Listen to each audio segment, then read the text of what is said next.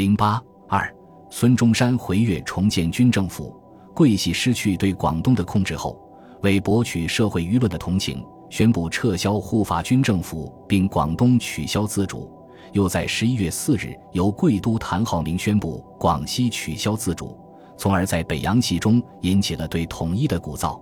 十月三十一日，北京政府大总统徐世昌发布和平统一令，称南北纠纷累年未及，民生久，国际日单，国人严谨把种，为日盼统一之日，令各军民长官务其导扬文治，康济民生，以巩固我中华民国维新之运。国务总理靳云鹏致电孙中山，邀其北上讨论统一问题。十一月七日，徐世昌主持召开统一善后事宜筹备会议，决定在北京国务院设立筹办统一善后会议事务处。十四日，由靳云鹏主持召开了统一善后委员会的首次正式会议。不过，北洋系的举动在南方护法各省并未引起应有的反响，显得是自说自话。十月三十一日，孙中山、唐绍仪、吴廷芳、唐继尧联名发表通电称：“最近粤军回粤，岑莫败亡，乃乡虑逃窜之余，这为取消自主之说，其情可悯，其实可笑。初不意北方竟引为口实，据闻有伪统一之宣布，此次举动过于滑稽儿戏，知无否认之价值，为深察北方之用意。”十四以为统一之名义，希图借取外债，以延长其非法政府之命脉。文等用不但凡，更为正式宣告。须知岑春轩早丧失地位资格，而军政府依然存在，除不因岑等个人反复制生问题。此次北方宣言，文等绝不承认。在桂系从广东败退之后。孙中山考虑的中心问题就是如何因应政治现实，延续护法法统，从而与北洋军阀操控下的中央法统相抗衡。为了在广东恢复政权，孙中山需要得到西南地方实力派的支持。而在当时南北对立的情况下，为了联合对北，只要不实际干预地方内部事务，西南各省对恢复广东政权也乐观其成。唯有广东的实际当家人陈炯明并不积极，因为广东政权恢复后具有中央的名分，而且又驻留广州，陈炯明实在是不愿意有这个中央架在他头上，对其发号施令，妨碍其独断专行，所以他迟迟没有表态，反而电劝孙中山等可以就近在上海处理有关政务。不过，当时国民党内外都有孙中山回粤开府的强烈呼声。陈炯明刚刚回粤，立足未稳。孙中山考虑到陈的情绪，又复陈以广东省长兼粤军总司令管理广东军务，全省所属陆海各军军规节制调遣的重任。陈炯明不便及时发作，勉强同意了孙中山回粤开府的计划。十一月二十五日，孙中山、唐绍仪、伍廷芳在许崇智到沪敦请后，乘轮离沪。二十八日到达广州，在当晚广东省署举行的欢迎宴会上，孙中山发表演说称：“吴国必须统一，唯以民治为统一方法，然后可期长久。武力不过辅助民治之不及，非不得已，不宜轻用。此次归来，即本司旨于广东实行建设，以树全国之模范，而立和平统一之基础。”十一月二十九日。孙中山在广州重建军政府，通告称在广州重开政务会议，继续执行职务。孙中山、唐绍仪、伍廷芳、唐继尧联名发表军政府重建宣言，称当以护法诸省为基础，力行地方自治，普及平民教育，利便交通，发展实业，统筹民时，刷新吏治，整理财政，废都裁兵，尽国家于富强，谋社会之康乐。十二月七日，军政府各部组成，孙中山兼内务部长，唐绍仪兼财政部长，伍廷芳兼外交部长，唐继尧兼交通部长。未到任前，由王伯群署理，陈炯明兼陆军部长，汤廷光为海军部长，李烈钧为参谋部长，再由次长蒋尊贵代理，徐谦为司法部长，马君武为秘书长。此次孙中山回粤重新开府。因为没有了桂系的掣肘，颇思有所作为。他自兼军政府内务总长，以其先前提出的地方自治实行法为蓝本，希望从地方自治入手推行民主政治实验。孙中山提出的地方自治实行法的主要内容是：一、清户口，以现居地为准，一律造册列入自治团体，悉尽义务，同享权利；二、立机关，组织自治机关，使成年人都有选举、创制、复决、罢免权；三、定地价，先定地价，后从事公共经营，恕不平之土地垄断。资本专制可以免却，而社会革命、罢工风潮悉能消弭于无形。四、修道路，凡道路所经之地，则人口为之繁盛，地价为之增加，产业为之振兴，社会为之活动。道路一通，则全境必立改旧观。五、垦荒地，凡山林、沼泽、水利、矿场悉归公有，由公家管理开发。六。设学校，凡在自治区域之少年男女，皆有受教育之权利。学费、书籍以及学童之衣食，当由公家供给。如办有成效，当逐渐推广，给予他事。此后之要事，为地方自治团体所应办者，则农业合作、工业合作、交易合作、银行合作、保险合作等事。如是，由一县而推至各县。以至一省一国，而民国之基于是忽立。此次他在广州重新开府，在内政部设立了地方自治、社会事业、劳动、土地、教育、农务、矿物、工业、渔业、商务、粮食、文官考试局和行政讲习、击毙调查所，希望对内政有所革新。但在当时的大环境下，孙中山的举措多半只能流于形式。而且在其施政过程中，仍有各种各样的障碍。其中令他颇为不满的是列强对关于问题的处理。所谓关于，是指海关收入在支付各项债务还款及必须开支之后的余额。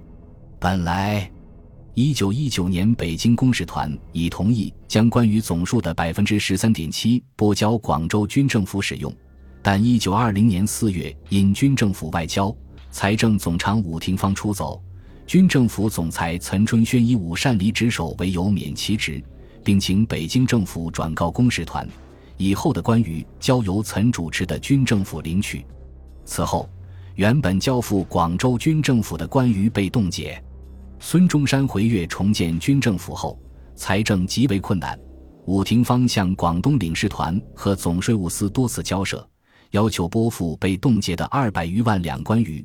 但北京公使团以军政府权力紧急广东，孙中山难以代表西南为借口，不同意拨付，使孙中山深受刺激。一九二一年一月二十一日，孙中山下令强行接收粤海关管理权，要求凡在军政府所属各省之海关，须从二月一日起服从军政府之训令，听其管辖。但列强不仅不接受孙中山的通令。而且派出军舰到白鹅潭示威，使孙中山极为愤慨，也使他觉得只有建立正式政府，才能名正言顺地与列强打交道。盖因使北方徐世昌逝世，以总统名义行使职权及向外借款，亦使南方有成立正式政府之必要。一九二一年元旦，广州军政府举行南京临时政府成立九周年纪念会，孙中山发表演说：“此次军府回粤。”其责任故在继续护法，但于观察现在大事，护法断断不能解决根本问题。无人从今日起不可不拿定方针，开一新纪元，巩固中华民国基础，削平变乱。方针为何？即建设正式政府事也。该护法不过矫正北政府之非法行为，即达目的，与中华民国亦无若何裨益。矿户法乃国内一部分问题，对内仍承认北京政府为中央政府，对外亦不发生国际上地位之效力。但建议设立正式政府之权，全在国会。国会在北京不能行使职权，而在广州能自由行使，是望国会诸君建议，仿南京政府办法，在广东设立一正式政府，以为对内对外之总机关。中华民国前途其数几乎。余任广东此时时有建立正式政府之必要。对于孙中山的提议，云集广州的各方政治势力有不同的考量。国会议员中有主张选孙中山为总统，组织正式政府者；有主张以委员制建立西南联省政府者。不过，主张选孙中山为总统的意见占了上风。其理由仍在于总统代表全国，可获得国际地位与承认，也符合国民心理。否则，听由徐世昌窃据总统之位，将混淆国内外视听。不过，国会议员的意见对政治运作并不具有根本影响，而实力派的意见则更为孙中山所看重。在军政府所辖范围内，失掉了广东的桂系仍然控制着广西、四川内部纷争不已。湖南主张联省自治，云贵地处偏僻，且对听命于广东不以为然，因此，孙中山成立正式政府的立足点仍在广东，而掌握着广东实权的陈炯明对此不仅不热心，而且反对甚厉。陈炯明在两院议员招待会上公开声言反对选举总统，理由是在粤议员拒开常会法定人数相距甚远。更不足选举总统的法定人数，即令选出总统，仍不得为之合法政府。如不首先巩固广东自治，再图团结西南，恐难共同对抗直系的武力统一。故当今急务在保境安民，与邻省联防互保，以免兵祸不致进退失据。其实，对陈炯明而言，法定与否并不重要。重要的是，不能在自己头上再架上位管着自己的总统。陈炯明还利用自己掌握的军事实力，唆使手下军官对选举总统表示异议，提出一旦因选举总统而使广东成为北方的进攻目标，则军事方面能否支持战争实为疑问，以此要挟孙中山让步。孙中山受制于陈，但因陈握有兵权，对他亦无可奈何。据孙中山言，陈炯明回粤后，对国事则有乃气，对粤事则怀私心。其所主张，以为今之所恶，唯在保境西民，并窥测四邻军阀意志，联防互保，以免受兵。如此退可拒粤，尽可合诸利害相同之军阀，把持国事，可不凡用兵，而国内自定。文在三切界，辟之人身，未有心腹溃烂。而四之能得完好者，国计不保，吴越意于何能独保？凡此所言，陈炯明虽无以难，而终未肯信。实际上，陈炯明之所以不愿孙中山出任正式总统，是担心妨碍他在广东的统治。因陈握广东最高政权，可进可退，余愿已足，斐特不须乎非常总统，即恢复军府，亦属多事。因军府之设。直接则损害其政权，间接则阻碍其南北之地步。因为陈炯明掌握着广东的实权，孙中山如果在广东建立正式政府，得到陈的支持，至少是默认是必不可少的。因此，对于陈炯明的反对，孙中山不断向其说服与疏通，并得到了粤军中以许崇智为代表的部分将领的支持。由于陈炯明此时还需要利用孙中山的支持扩张自己的势力和影响，因此最终同意了孙建立正式政府的主张。一九二一年四月七日，在广州的护法国会参众两院召开联席会议，因出席人数不足法定人数，遂改开非常会议。会议通过《中华民国政府组织大纲》一大总统一本大纲之规定，行使其职权。二大总统由国会非常会议选举之，以得票过投票总数之半者为当选。三、大总统总揽政务，公布命令，统帅陆海军。四、大总统对外代表中华民国。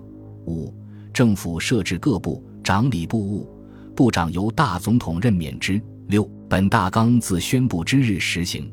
七、本大纲自施行之日，军政府组织大纲即废止。当日，非常国会以二百一十八票，出席议员二百二十余人，选举孙中山为大总统，因其为非常国会所选出，故一般称其为非常大总统。对于孙中山当选为大总统，北京政府及北洋系自然表示反对。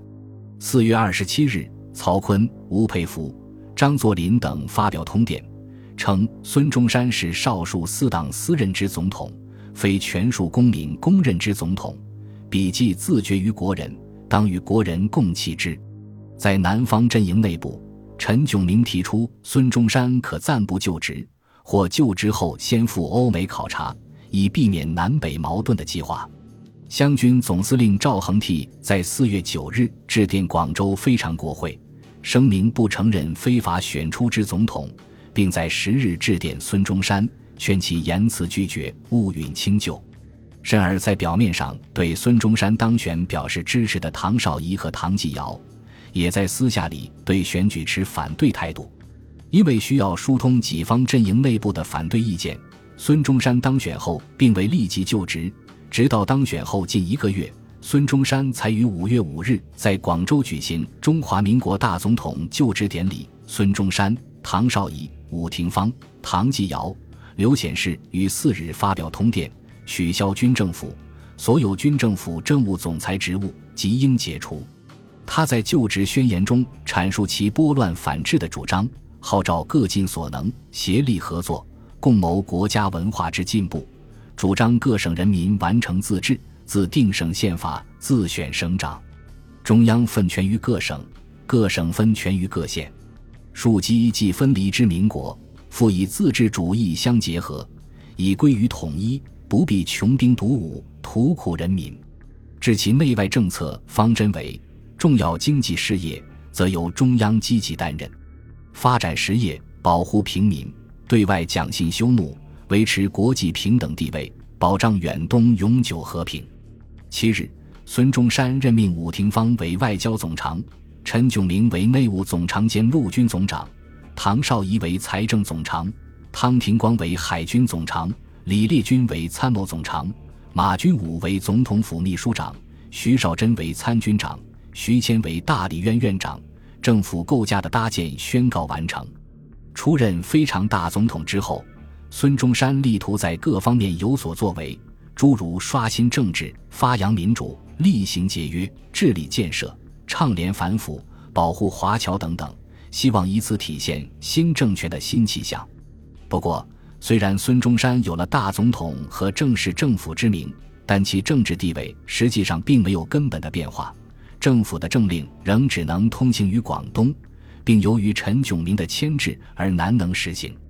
与那些显得琐碎而不易为、短时间又难收明显成效的举措相比，孙中山上任后的施政方针着重于对外，即通过征讨桂系、平定广西，向外扩张，既可扩大广州政府的基础与影响，打开局面，凝聚人心，团结各方，为实行北伐、统一全国的宏大目标奠定基础、创造条件，又可缓解广东内部的矛盾。并以此培养自己信任的军事力量和将领，在这样的思路下，解决退出广东后继续盘踞广西但却实力下降、内部不稳的桂系军阀，就成了孙中山下一步行动的最佳目标。而桂系在退回广西后，仍然威胁着广东的安全与稳定，并由于北洋军阀联手对抗西南阵营之势，征讨桂系交易凝聚己方阵营内部的共识。得到实力派的支持，因此孙中山将讨桂作为其上任后的首要目标，并非偶然。本集播放完毕，感谢您的收听，喜欢请订阅加关注，主页有更多精彩内容。